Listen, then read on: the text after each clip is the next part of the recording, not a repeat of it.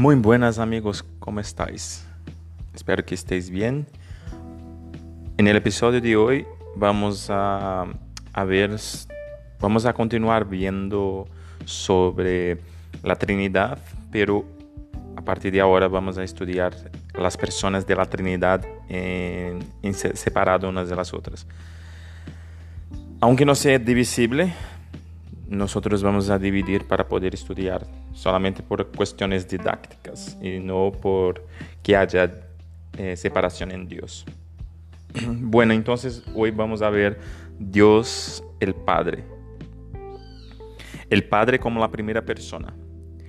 Se indica que hay tres personas en la Trinidad, el Padre, el Hijo y el Espíritu Santo, y que ellas son un solo Dios. La primera persona es designada como el Padre.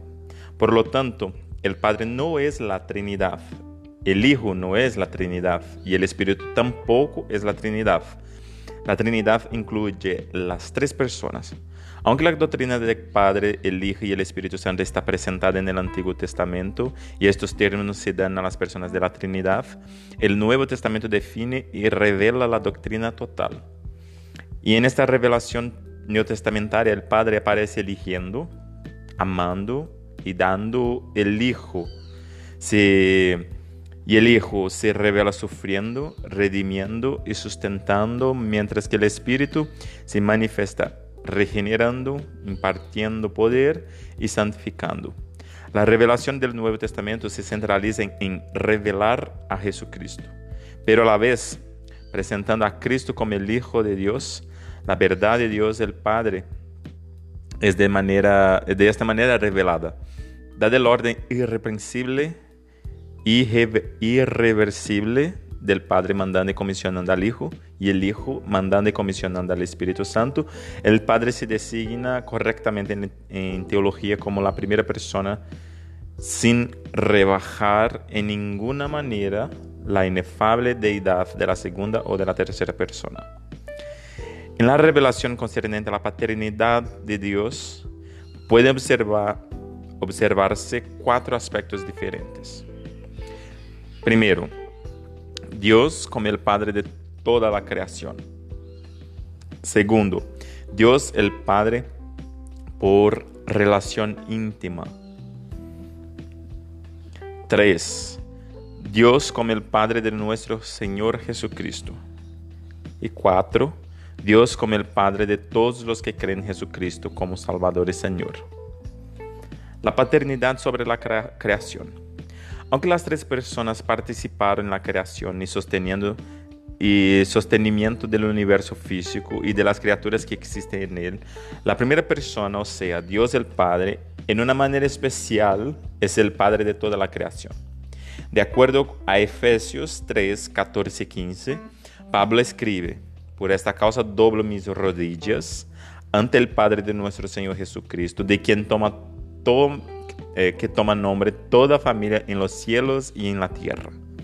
Aquí toda la familia de criaturas morales, incluyendo ángeles y hombres, son declarados para constituir una familia de la cual Dios es el Padre.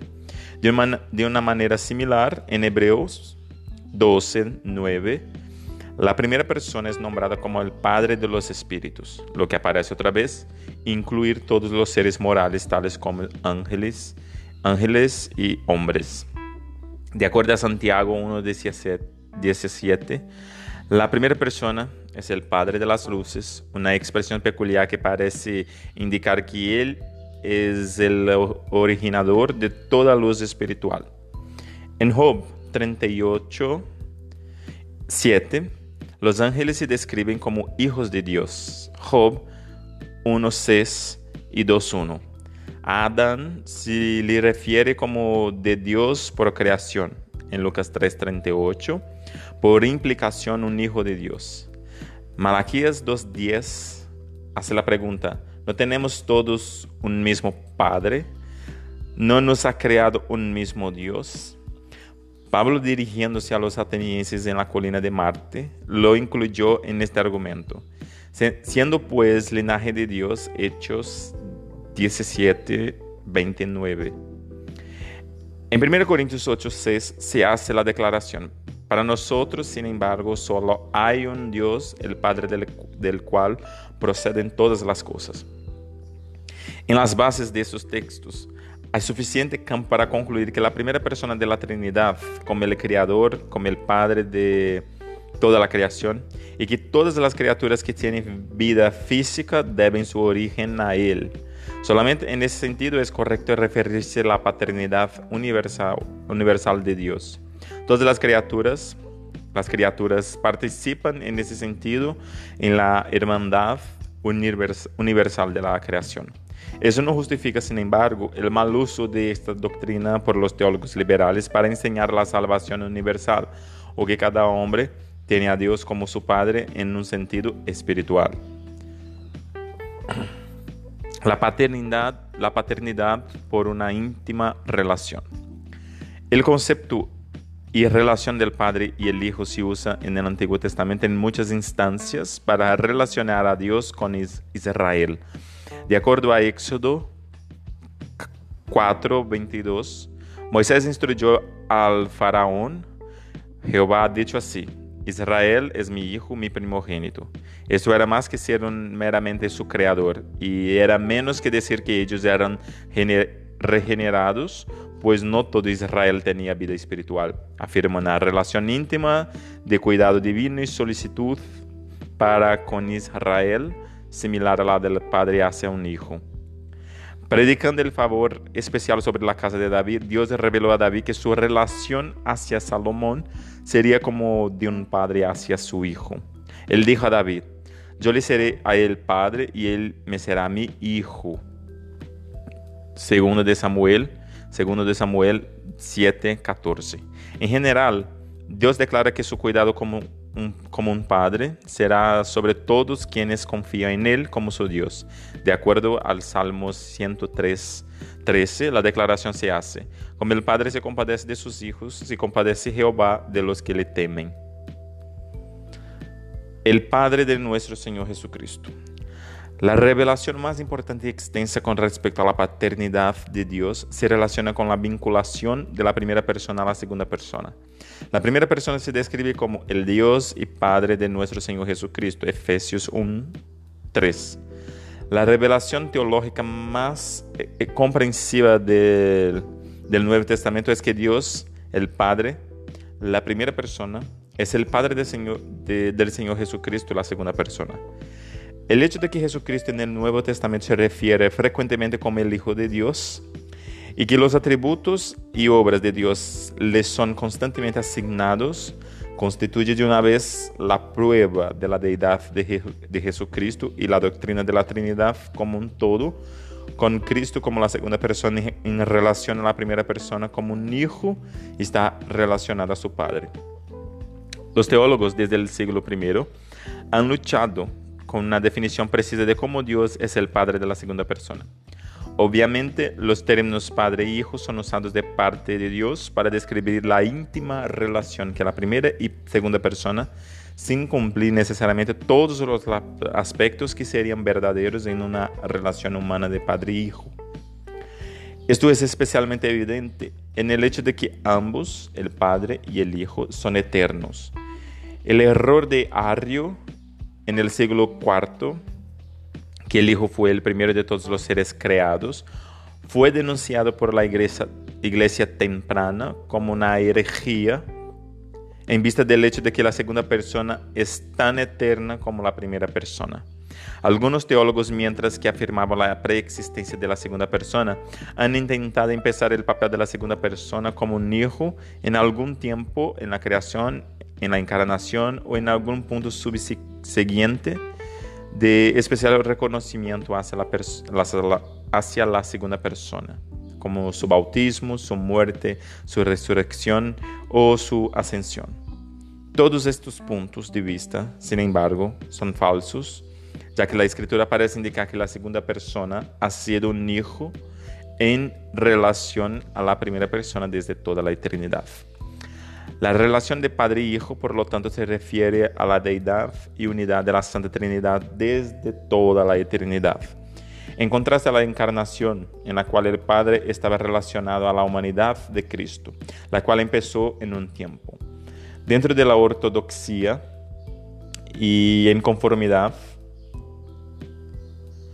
en la ortodoxia y en conformidad a ella, las palabras del credo de Nicena 325 después de Cristo, en respuesta a la herejía arriana del siglo IV, declaran: El unigénito Hijo de Dios, engendrado del Padre antes de que todos los mundos, Dios de dioses, luz de luz, Dios absoluto, engendrado, no hecho, siendo de una sustancia con el Padre. En igual manera, el credo de Atanasio declara, el Hijo es del Padre solamente, no hecho ni creado, sino engendrado, desde la eternidad de la sustancia del Padre. Usando los términos Padre y Hijo, para describir la primera y segunda personas, los términos son elevados a su más alto nivel, indicando unidad de, vida, unidad de carácter y atributos, y aún una relación en la cual el Padre podía dar y enviar al Hijo, aun cuando esto se relaciona esencialmente con la obediencia del Hijo muriendo en la cruz. La obediencia de Cristo está basada sobre su calidad de Hijo no hay ninguna desigualdad con Dios el Padre en la unidad de la Trinidad. Mientras que la relación entre la primera y la segunda personas de la Trinidad es en realidad como la de un padre con su hijo y la de un hijo con su padre, el hecho en sí de esta relación ilustra una verdad vital para que para hacerse accesible a nosotros condesciende a expresarse en la forma de pensamiento que corresponde a una mente finita aunque brevemente mencionada en el Antiguo Testamento, es una de las enseñanzas más ampliadas del Nuevo Testamento, como puede verse en los puntos que señalamos a continuación. Se declara que el Hijo de Dios ha sido engendrado por el Padre. Juan 1.14, Juan 4, primera de Juan 4.9. El Padre reconoce como su Hijo al Señor Jesucristo. Mateo 3:17, Lucas 9:35.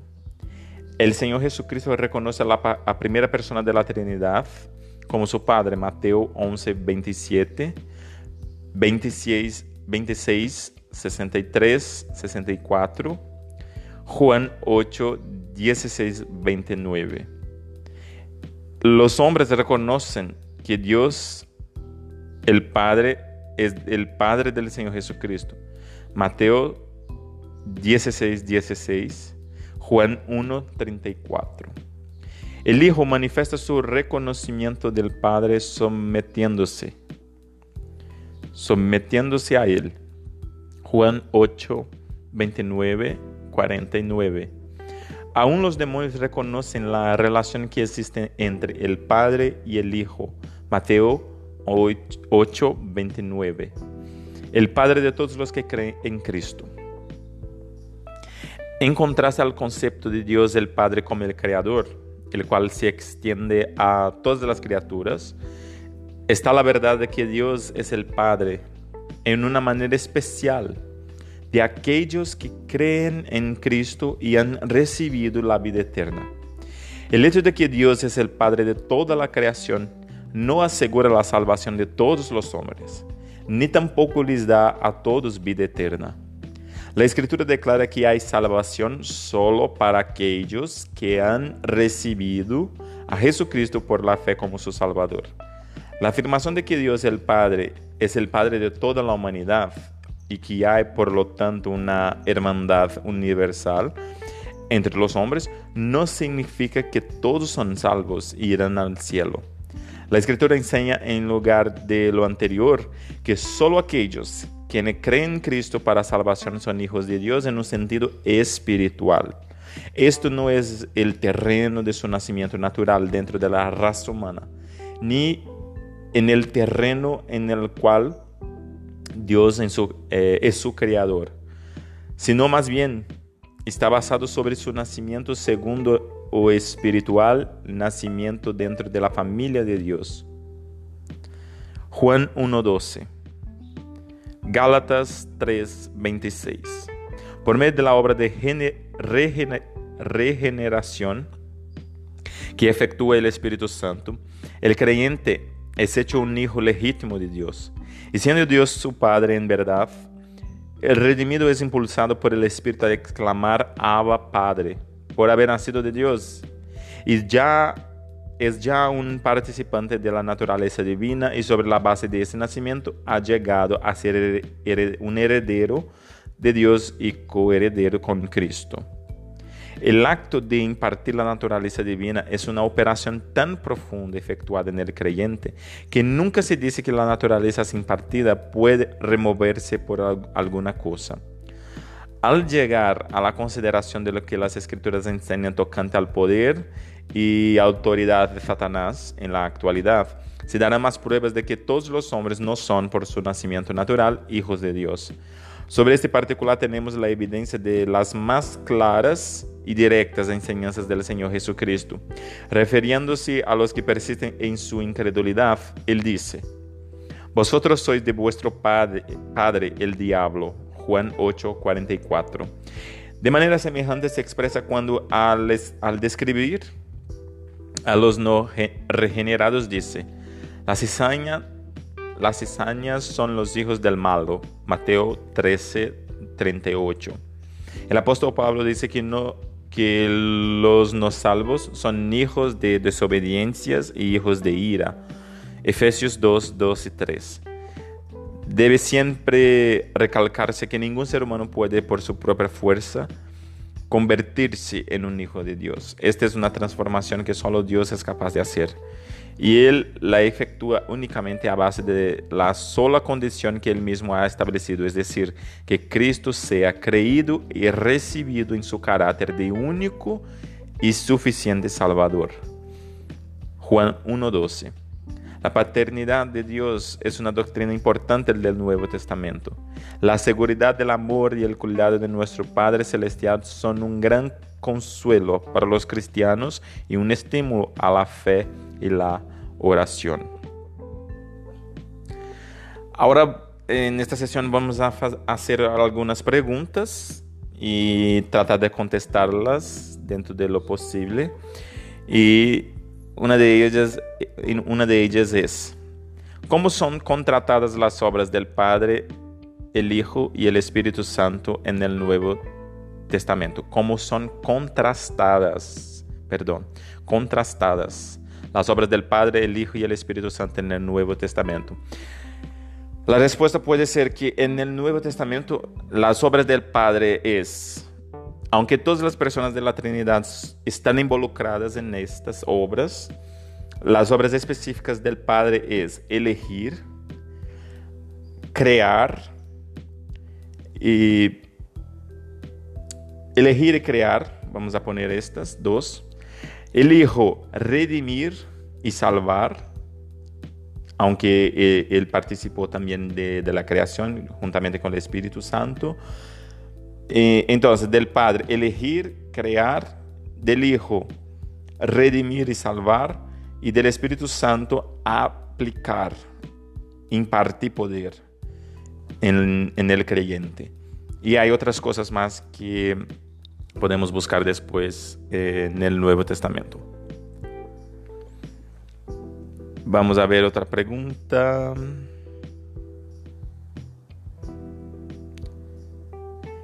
¿Qué quiere decir que Dios es el Padre de todos los que creen en Cristo? ¿Qué quiere decir que Dios es el Padre de todos los que creen en Cristo? Quiere decir que todas las personas de un modo general son hijos de Dios porque todas son creadas por Dios. Dios creó todas las criaturas, entonces el hombre, aunque no crea en Jesucristo, también es hijo de Dios.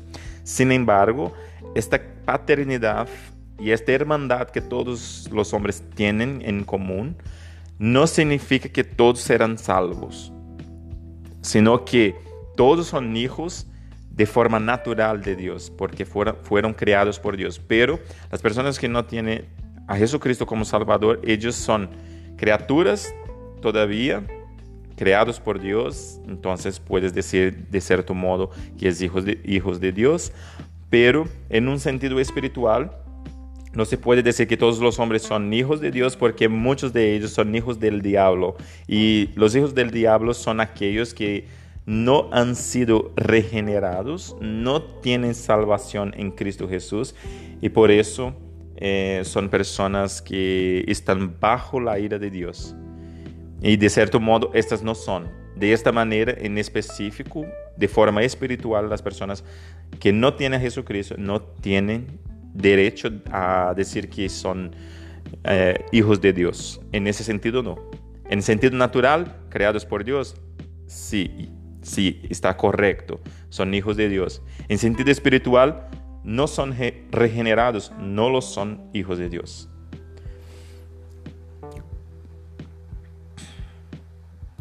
Como la paternidad de Dios provee de confortamiento a un creyente en Cristo.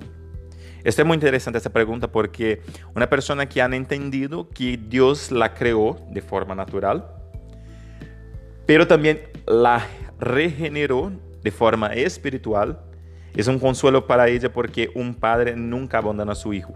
Y Dios ha hablado que aunque la madre que, da a luz a un hijo le abandona, todavía Dios no nos abandona porque Él es Padre, Padre con nosotros y Él ha empezado una obra en nosotros. Y esta obra, por medio de Jesucristo, es la obra de salvación. Y tener entonces Dios como este Padre que nos creó y nos salvó en Jesucristo es un consuelo porque este Padre ya ha afirmado que no va a abandonar sus hijos jamás. Entonces, es un consuelo porque si tenemos esto, esta seguridad, seguridad, entonces estamos firmados y confortados en esto. Por hoy es, es esto, amigos. Que tengáis una, una buena meditación en, esta, en este mensaje. Dios os bendiga.